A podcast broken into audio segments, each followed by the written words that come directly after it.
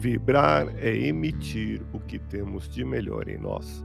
Elevemos o pensamento a Deus, nosso Pai Celestial, a Jesus, nosso amigo de todas as horas, e à equipe espiritual que nos assiste. Em tranquila serenidade e confiantes no Divino Amigo, vamos doando o que temos de melhor em nós.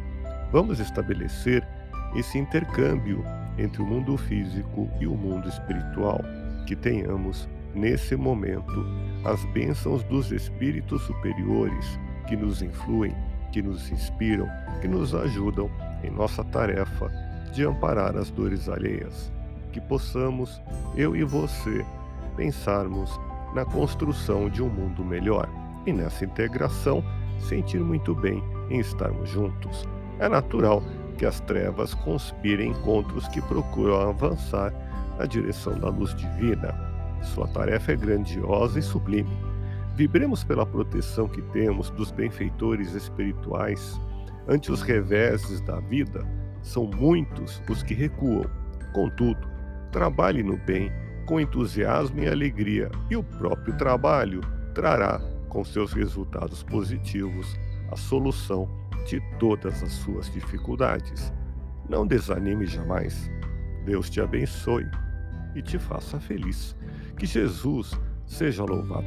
Abramos o coração em vibrações de amor, paz e reconforto em favor dos nossos irmãos sofredores, pela paz no mundo, pelos enfermos do corpo e da alma que necessitam de alívio imediato, pelos sofredores que ainda desconhecem as leis de Deus, pelos desesperados e pelos que tentam abreviar a vida, pela confraternização religiosa, pela expansão do Evangelho de Jesus pelos espíritos reencarnados com tarefas definidas, pelos trabalhadores do bem, pelos lares que demandam pacificação e ajustamento, e por nós.